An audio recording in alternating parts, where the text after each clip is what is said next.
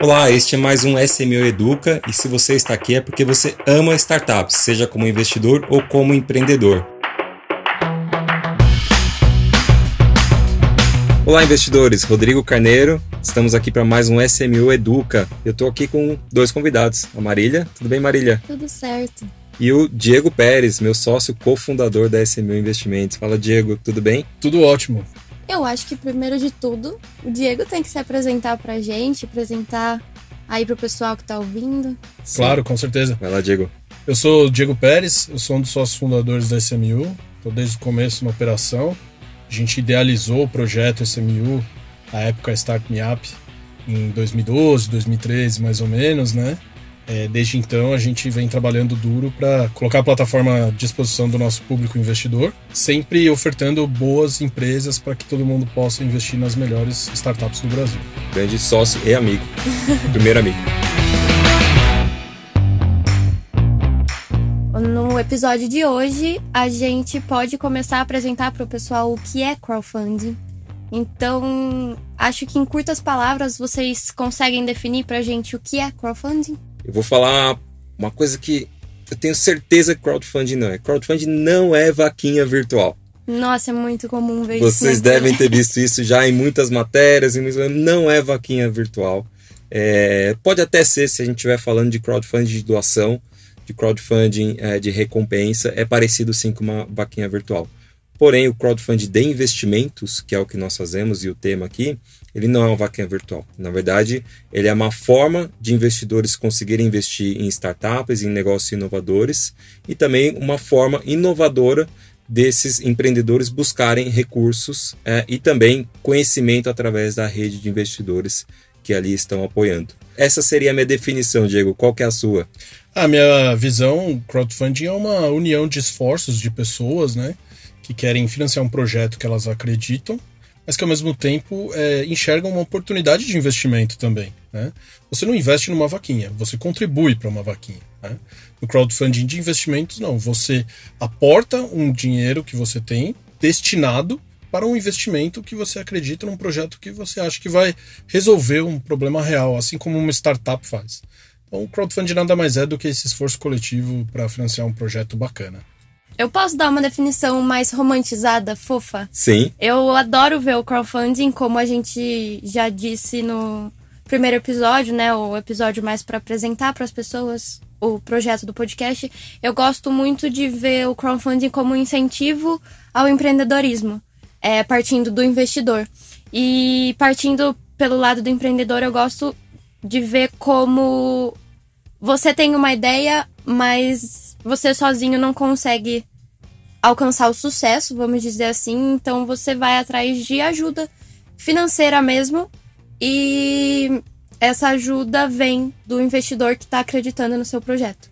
Para quem não escutou o primeiro, acho que vale a pena escutar. A Marília ela falou uma coisa muito legal, né? Que ela imaginava que para ser empreendedor você precisava ser rico. Né? E o Eduardo falou: não, e para ser investidor startup você também precisava ser rico. E acho que é, o crowdfunding ele resolve esses dois problemas, né? Eu falei, nossa, tá aí duas dores que o crowdfunding resolve. Não Eu precisa... diria também que o crowdfunding é uma forma de democratizar o acesso ao investimento que anteriormente era restrito a pessoas mais endinheiradas ou a empreendedores é, mais sofisticados, né? Uhum. Aquele empreendedor que está lá no Vale do Silício, que está, enfim, vivendo outro mundo. Que, que teve muitas oportunidades. Que as né, oportunidades pra... não faltaram, exatamente. Né? O crowdfunding, é, ele também é, é, considerado essa forma democrática porque investir em startups é um investimento não usual, não muito disponível no mercado até então. Né? E com crowdfunding você consegue, com um valor assim relativamente baixo, fazer um investimento numa startup que você acredita. Até como forma de teste, para você testar se você é, vai gostar ou não de investir numa startup, se você quer ter esse tipo de investimento na sua carteira. Como tudo, tem suas regras, suas regulamentações. Eu acho que é muito bacana todo mundo ficar por dentro de como tudo isso funciona. Uhum. Então, acho que a gente pode explicar para o pessoal aí. E acho é... que ninguém melhor do que o, o Diego aqui uhum.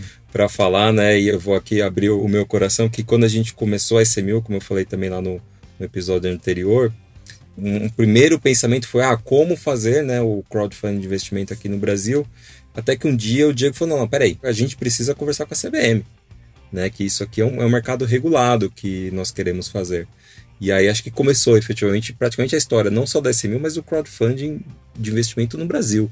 Né? Com aquela ida lá, você vê aquela conversa com eles, literalmente de pegar o touro pelo chifre, né? E a CVM nos recebeu muito bem. Então, assim, já respondendo um pouquinho, é, as regras são ditadas pela CVM, é, hoje pela CVM 588, mas tem uma história aí. Acho que vale a pena o Diego comentar um pouquinho da história, como é que chegamos até esse ponto. É, com certeza. É legal falar da história, assim, até trazendo um pouco de contexto, né, para o nosso ouvinte ficar um pouco familiarizado também com todo o processo. Diferente da vaquinha, né, onde você simplesmente contribui um recurso para ajudar, para colaborar ou para até para adquirir um produto que vai ser desenvolvido com aquele dinheiro que você está contribuindo, no crowdfunding de investimentos você está esperando um retorno financeiro, tem uma expectativa de retorno. Né? E sempre que você coloca publicamente uma oferta de investimento no mercado, ou seja, qualquer pessoa pode visualizar, qualquer pessoa pode acessar e investir, você está sujeito a regras de mercado financeiro. Né? No caso, o mercado de capitais. E a CVM, ou seja, Comissão de Valores Imobiliários, é a entidade governamental que fiscaliza esse mercado. Então, sempre que você desejar ofertar esse tipo de oportunidade de investimento, você precisaria ter uma autorização prévia da CVM. E no caso, a época que a gente estava rascunhando que ia ser a SMU, o Rodrigo me procurou, né, como amigos, é, a época eu não estava envolvido no projeto ainda, é, e falou, né? Falou assim: Ó, oh, Diego, você como advogado, o que, que você recomenda, né? Na verdade, foi, foi um pedido de conselho, né? Sim. E mal sabia ele que aquele conselho ia virar uma sociedade. Não, e mal sabia eu que você também já tinha visto o tema no seu escritório que você Exatamente, trabalhava, né? eu trabalhava no escritório. Eu sempre atuei nessa área de tecnologia, inovação, né? E muitos dos clientes, eles eram instituições financeiras. Então eu era familiarizado com esses conceitos, né? E a época antes de eu estar envolvido no projeto, um grande cliente, que é um grande banco do escritório, ele nos consultou para saber o que era crowdfunding, como crowdfunding funcionava e quais eram as modalidades de crowdfunding disponíveis no mercado. Né? E eu fiz um estudo junto com a equipe que trabalhava comigo e a gente apresentou esse estudo para o banco. Assim, é, o universo conspirou a favor, porque na mesma época o Rodrigo procurou. me procurou e eu estava com tudo muito fresco na cabeça, né?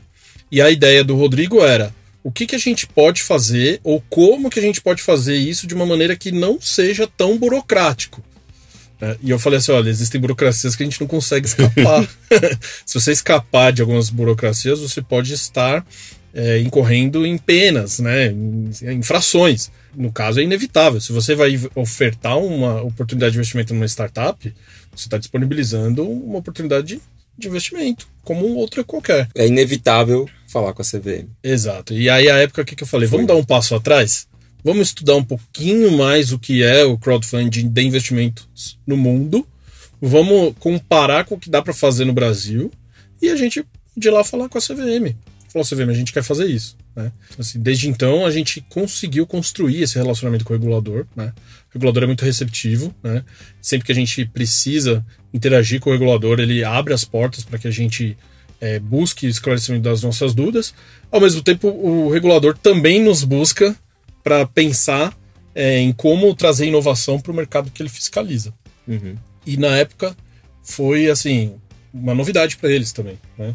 Eu lembro que é, a primeira vez que eu fui à CVM, é, já com o projeto SMO em desenvolvimento, é, eu estava sozinho e tinha pelo menos uns cinco, seis servidores da CVM querendo saber o que, que a gente estava falando, né?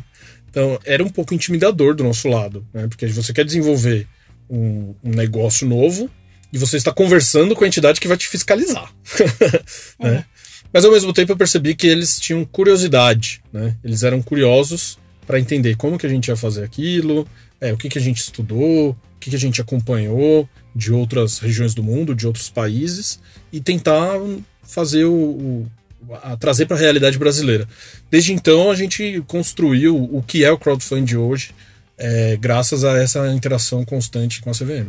E acho que vale a pena mencionar que a CVM nessa época, e até hoje, né, como você falou, ela é sempre receptiva, né? Pelo menos essas áreas querem é, entender o que está acontecendo no mundo, o que tem de inovação e incentiva isso.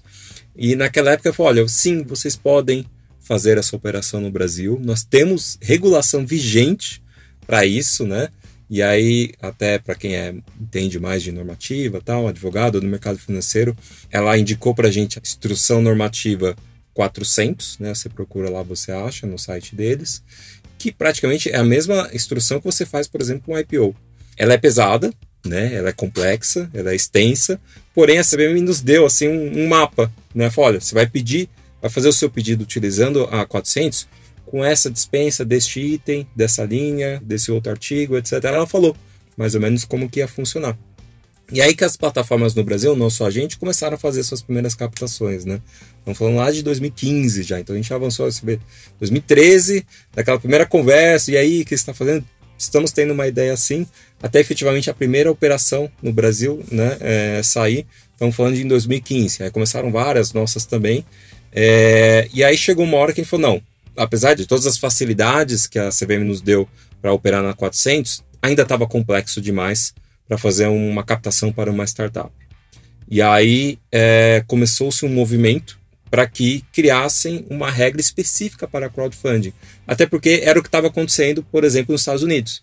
Ao mesmo tempo né, que estava sendo criado as regras lá nos Estados Unidos para que o crowdfunding de investimento funcionasse, a gente começou a criar aqui também. Então foi naquela época criada a Associação Brasileira de Crowdfunding, na né, Equity, nós chamamos, né? Inclusive Diego está lá como também como cofundador da associação. Já fui presidente também. Foi presidente, foi o primeiro presidente ou segundo? Eu fui o segundo presidente. Segundo presidente.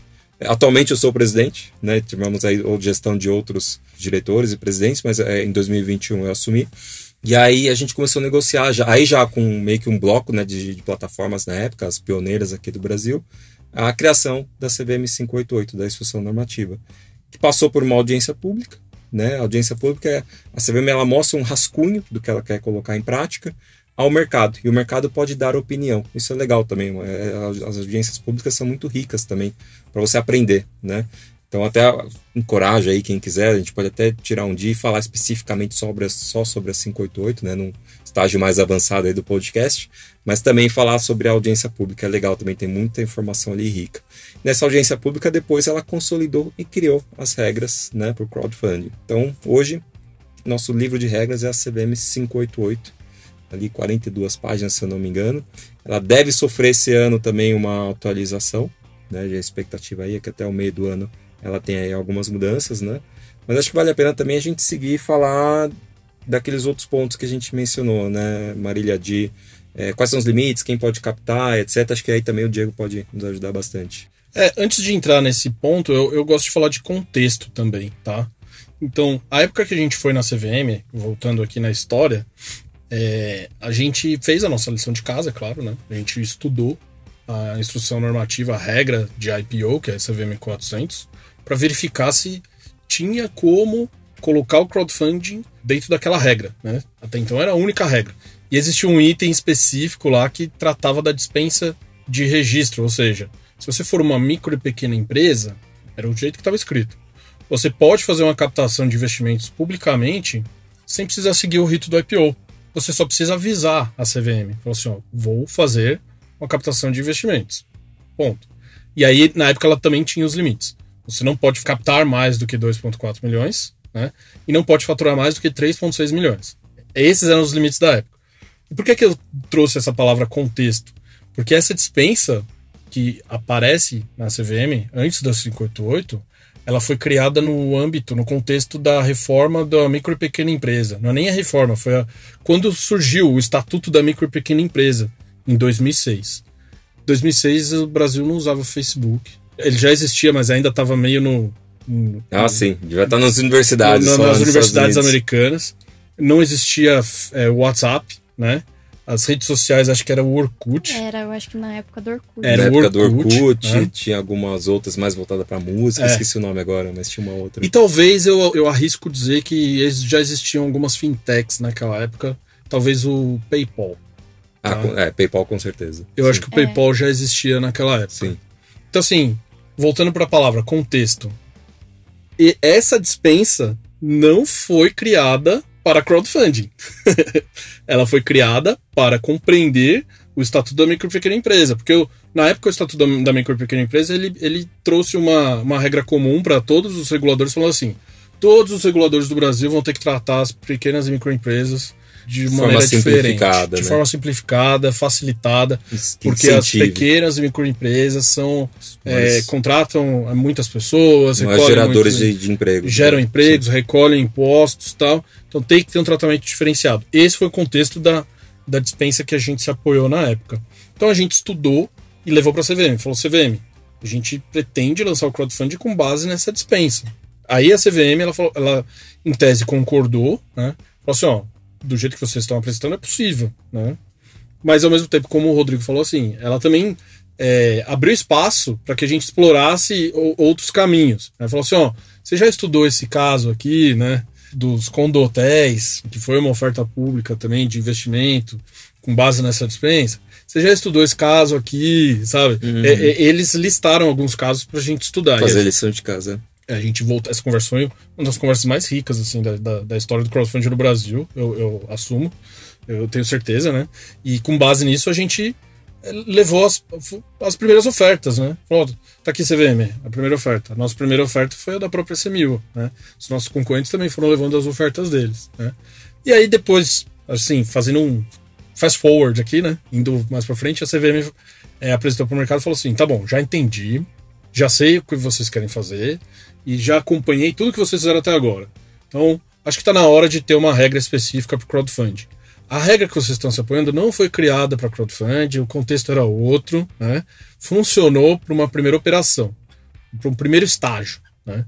Agora vamos para o próximo, né? E aí com- foi que a gente começou a conversar também com a CVM para poder apresentar o marco regulatório do crowdfunding no Brasil, que é a 588. E aí foi nesse momento que surgiu a associação de crowdfunding, que as plataformas se reuniram para a gente conversar. Logo na sequência surgiu a associação de fintechs também, é, porque as plataformas de crowdfunding são fintechs, é, outros mercados que precisavam ter esse tipo de interação com o regulador gostaram do nosso case, se espelharam no que a gente fez e falaram: vamos nos organizar, vamos criar as nossas associações. Então, assim, foi um, um momento histórico, eu diria, no, no desenvolvimento do mercado financeiro e de capitais do Brasil.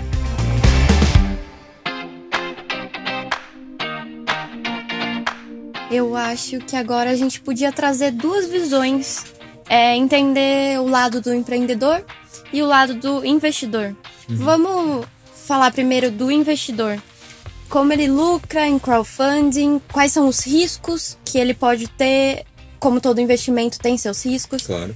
É, então eu acho que a gente poderia deixar isso mais claro. O investidor de crowdfunding, ele é um investidor, é, obviamente, primeiro ele tem que ser investidor, né? Ele tem que ter alguma poupança, ele já tem que ter ali é, algum dinheiro guardado. E ele tem que entender o crowdfunding como uma diversificação da sua carteira, né? E ele tem que também acreditar naquelas startups que ele está investindo. É investimento de longo prazo, então ali, quando eu falo longo prazo, longo prazo mesmo, estamos falando ali de você ter retorno em no mínimo aí 5 anos, né? 5, 8, às vezes até 10 É anos. o mínimo mesmo, né? Cinco É, anos. assim, temos casos, obviamente, com prazos menores do que esse, mas não adianta eu- eu- a gente prometer, não tem nenhuma promessa aqui. Então, quando você faz um aporte ali, então trabalhe com pelo menos cinco anos ali naquele investimento. É um prazo razoável para a empresa fazer o que ela tem que fazer, fazer a lição Sim, de casa, claro. né? Aprender, realmente é, colocar aquele produto no mercado, ganhar capacidade e também conseguir escalar seu negócio até para outras fases de captação, de desenvolvimento, tá?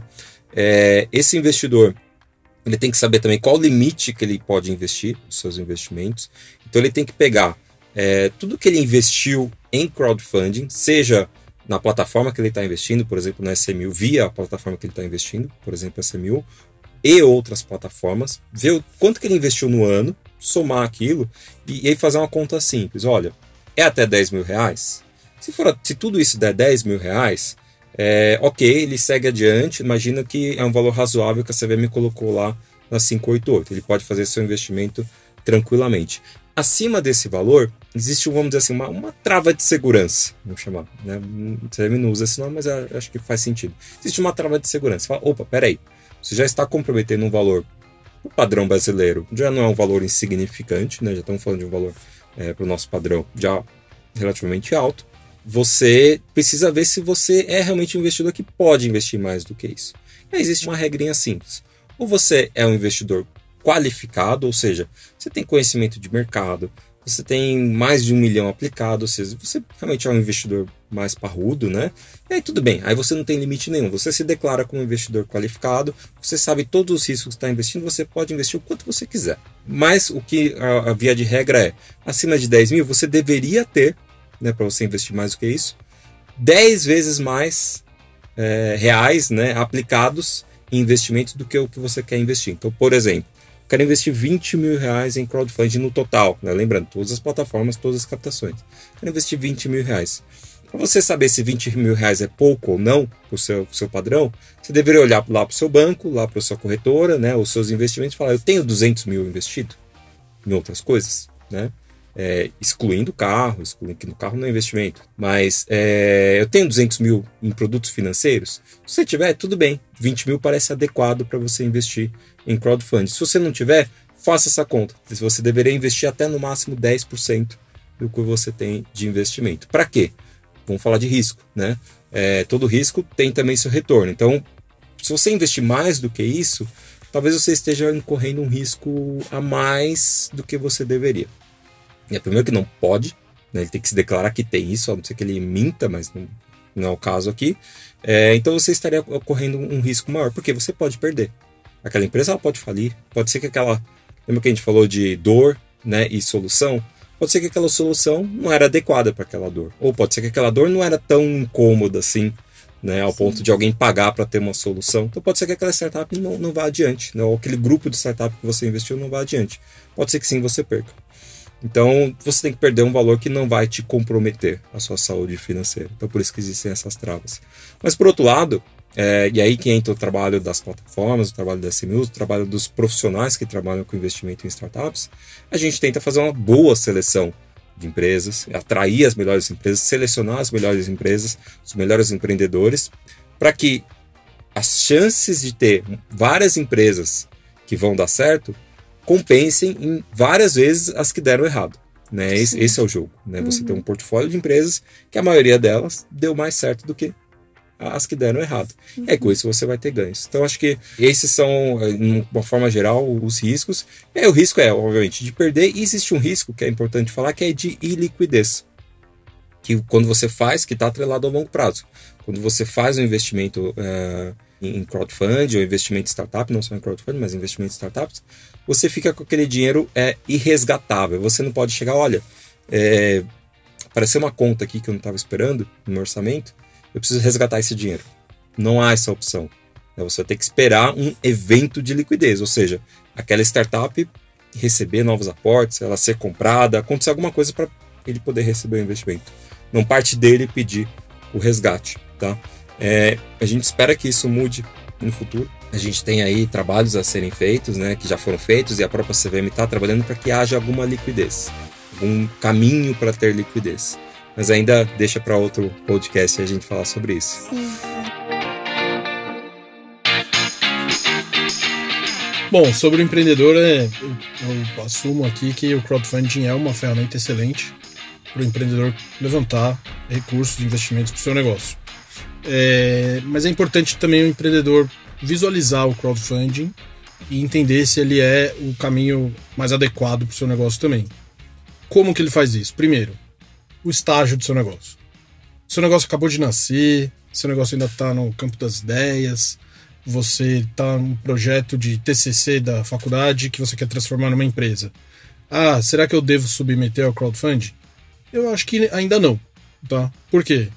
Porque a gente trabalha com uma comunidade de investidores, um grupo relevante de pessoas é, que estão, assim, como o Rodrigo mencionou, colocando dinheiro no negócio que ele não vai resgatar tão cedo.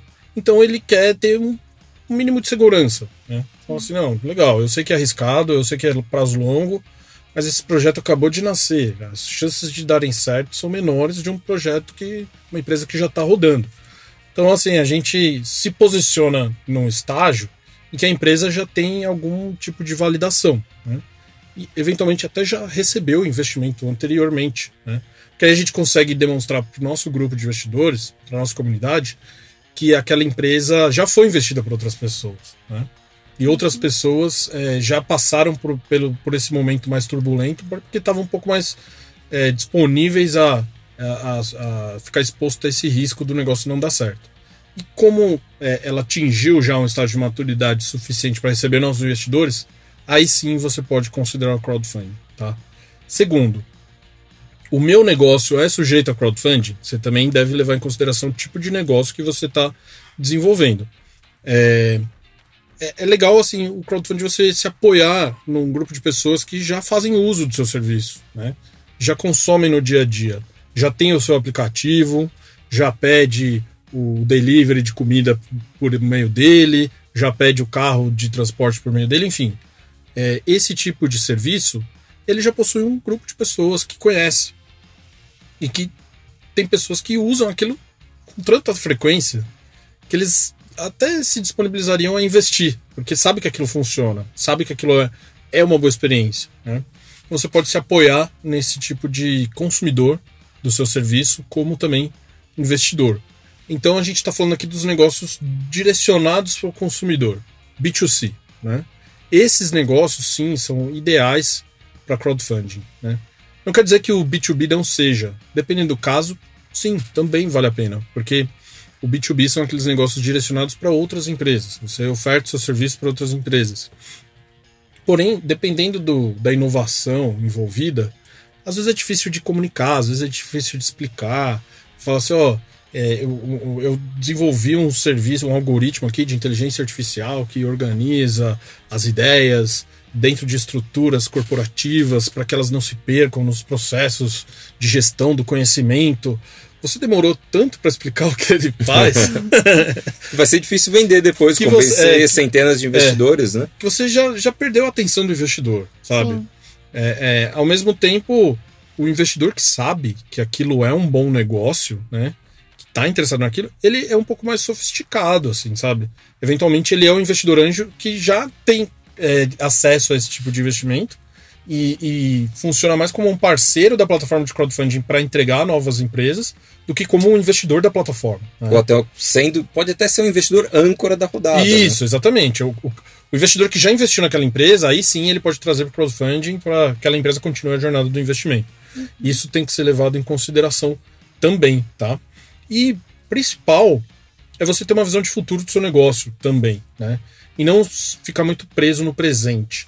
Por que isso? Porque o investidor de crowdfunding, como o Rodrigo mencionou, é, ele, ele vai ficar preso naquele investimento por algum tempo e ele sabe que ele não consegue resgatar enquanto uh, aquele, esses eventos de liquidez não acontecerem. Mas ele precisa ter uma previsibilidade, né? um campo de visão de quando que esse resultado vai acontecer. Então você precisa ser capaz de demonstrar para o seu público investidor que você vai alcançar esse estágio daqui um ano, daqui dois, daqui três. O meu planejamento é esse, tá? O meu planejamento é o seguinte: eu estou fazendo crowdfunding agora para me apoiar na comunidade, usar os meus usuários como embaixadores, mas ao mesmo tempo eu quero mostrar para o próximo investidor, que é um fundo de venture capital, que é um, um fundo de capital semente, um fundo seed, que eu atingi esses resultados e o crowdfunding me ajudou a atingir esses resultados. E aí, quando eu entrar nessa jornada do investimento de fundos, venture capital, private equity, eu consigo demonstrar para o meu investidor que daqui dois, três, quatro anos, um fundo vai comprar a participação dele, o valor que ele investiu multiplicou, multiplicou. por 10, 20, 30 vezes. É isso que você tem que ter em mente antes de submeter seu projeto para crowdfunding. Agora, se você apresentar o seu projeto sem é, ter esse, essa perspectiva, sem ter essa visão de futuro, aí vai ser muito difícil você conseguir convencer o público investidor a, a botar Sim. dinheiro naquilo. Acho que aí entra o trabalho, né? Principalmente seu aqui na, na SMU. É o trabalho né, da plataforma. A plataforma é o trabalho de selecionar, né? O Diego percebe isso, né? Ali na ponta, né? Buscando sempre, falando, não, peraí, não é hora para você, né? Ou sim. isso não é um produto para você. Ou sim, cara, vem que sua captação vai ser um sucesso. É, então assim, uma empresa, uma startup que não conseguiu investimento por outros meios, ela não vai conseguir no crowdfunding. Não adianta. Né? Eu não consegui com o investidor anjo, eu não consegui com o venture capital, eu vou tentar o crowdfunding. Não, nem bate na porta do crowdfunding. Não vai conseguir. Você também. não vai conseguir nem ser aprovado, tá? Porque primeiro, as últimas empresas que captaram na SMU, elas já eram investidas por fundos. Elas já eram investidas por investidores anjos. Elas já conseguiram dinheiro, tá? Elas só estão utilizando o crowdfunding como uma estratégia para alcançar novos usuários, para ter a sua marca é, engajada com o seu público e, e também ter recurso para ir para o próximo estágio, né? E, e, é papel nosso da SMU fazer esse filtro, tá? E o principal filtro é que a gente investe em todas as empresas. Então, se essa empresa está na nossa plataforma é porque estamos investindo. E se estamos investindo é porque a gente acredita. Tá? Uma empresa que não conseguiu dinheiro com o fundo de venture capital, que não conseguiu com, com o investidor anjo, não vai conseguir com a gente, porque a gente não vai investir. A gente gosta de muita empresa, né? É. A gente gosta de vocês, somos criteriosos. É bom falar do filtro, né? Realmente. Mas assim, é, quando a gente encontra uma boa empresa, é, é quase que unânime, assim, não, vamos investir.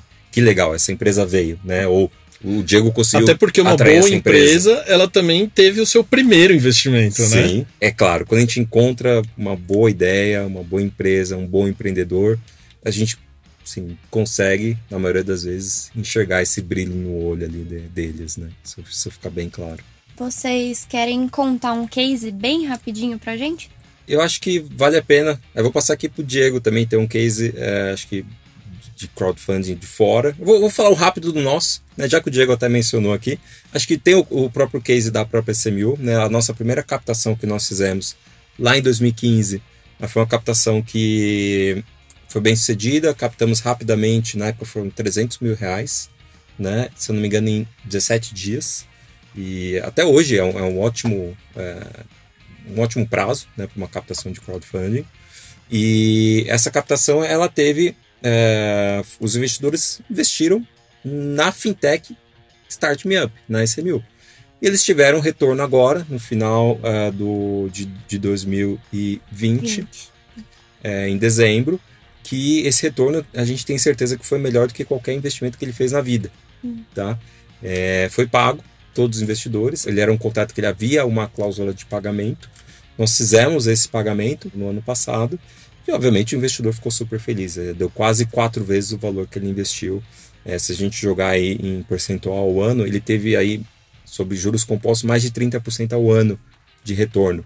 Né? Coisa que você pode colocar em qualquer investimento não vai ter dado isso. Então eles ficaram Sim. felizes, ainda mais num ano tão difícil, onde é, 2020, pandemia e tudo mais, todo Sim. mundo apertado. Você falar que vai devolver quem investiu 100 mil vai receber 400 mil de volta, é, é incrível, né? Sim. Acho que a SMU aqui no Brasil é um, é um caso é, bem legal de, de retorno. E o Diego pode, pode falar rapidamente de um case global, né? Que acho que algumas pessoas aí, muita gente deve conhecer também. Sim, tem um case muito interessante que é da Brewdog, né? É uma cerveja é, que tem aquela pegada de artesanal, né? É um pouco mais direcionada para um público que gosta de sabores mais fortes tal. Ela é uma empresa que basicamente teve a sua história muito conectada com o crowdfunding de investimentos, né? Ela passou por mais de uma rodada, ela fez é, no total, se eu não me engano, quatro rodadas de crowdfunding, tá? E o investidor que entrou na primeira rodada, ele teve a sua participação majorada, ou seja, aumentada em mais de mil por cento. Uau. Com o valuation da quarta rodada. Então, assim, se você investiu 50 mil dólares, ou 50 mil libras, que é uma empresa britânica, naquela época, aplica mil por cento em cima. Essa é a sua percepção de resultado. Encerrada essa jornada do crowdfunding, dessas quatro rodadas que a Brewdog fez, que ela se apoiou muito na comunidade, né, nos cervejeiros. Ela até usa um slogan, né, Equity for Punks. Né? Por quê? Porque ela, ela considera seus usuários, os seus consumidores, né? É, pessoas é, modernas, hipsters, né? É, ou então que tenham um lifestyle assim um pouco mais é, do, do mundo alternativo, né? Ela usou esse slogan, Equity for Punks, ou seja, se você gosta da nossa cerveja, venha ser nosso sócio. Eles tiveram mais de mil sócios, assim, acho que foram mais de 10 mil sócios. Depois a gente pode apresentar o, os números no, nos comentários aí da, da plataforma onde a gente publicar. É, mas aí, depois encerrada essa jornada, ela começou a chamar atenção de investidores institucionais, que são os fundos de private equity, né? É que aí são aqueles que investem por estratégia um pouco maiores, né? É pensando já num posicionamento global, uhum. pensando uhum. num, num, retorno massivo sobre o investimento. É, e aí ela atingiu o valuation de um bilhão de dólares. Virou né? unicórnio. Virou unicórnio, tá? Então é uma empresa que se financiou baseada na sua comunidade. É uma empresa que está muito conectada com o seu público, né? Tá, tem possui slogans, atraiu as pessoas, ao mesmo tempo se apoiou nessa comunidade para poder alcançar o sucesso empresarial. E o crowdfunding foi peça-chave para que isso acontecesse. Criou... Se ela não tivesse é, é, é, trazido esse engajamento do público, esses fundos provavelmente não iam investir. Não, e é incrível chamar. que a Brewdog é uma cerveja que já há muito tempo, há muito tempo mesmo, você já encontra aqui em praticamente todos os supermercados no ah, Brasil. Aqui em São Paulo tem um pub da Brewdog, né? E esse pub, ele estava presente no, na terceira ou na quarta captação de crowdfunding, no plano de, de expansão. Eles falaram assim, o que vamos fazer com, com, com o recurso? Dinheiro. Vamos instalar é, Brewdog Pubs no mundo. mundo inteiro. E aí eles sinalizaram Estados Unidos, Canadá, Escócia, que é o, o lugar de origem deles, Londres São e São Paulo. Legal. Então tava lá. Então, assim, é, o crowdfunding no final do dia é uma solução riquíssima para esse empreendedor que está muito conectado com a sua comunidade, né? Que está assim, que tá nos grupos de WhatsApp lá da sua empresa, está conversando com todo mundo, né? Que, que interage nas redes sociais, que faz stories e, e o pessoal vai lá é, conversa com a marca. Crowdfunding é perfeito para você. Perfeito, excelente. Bom, são empresas assim que a gente busca, né? Procura aqui e disponibiliza para os investidores. É raro, mas acontece muito.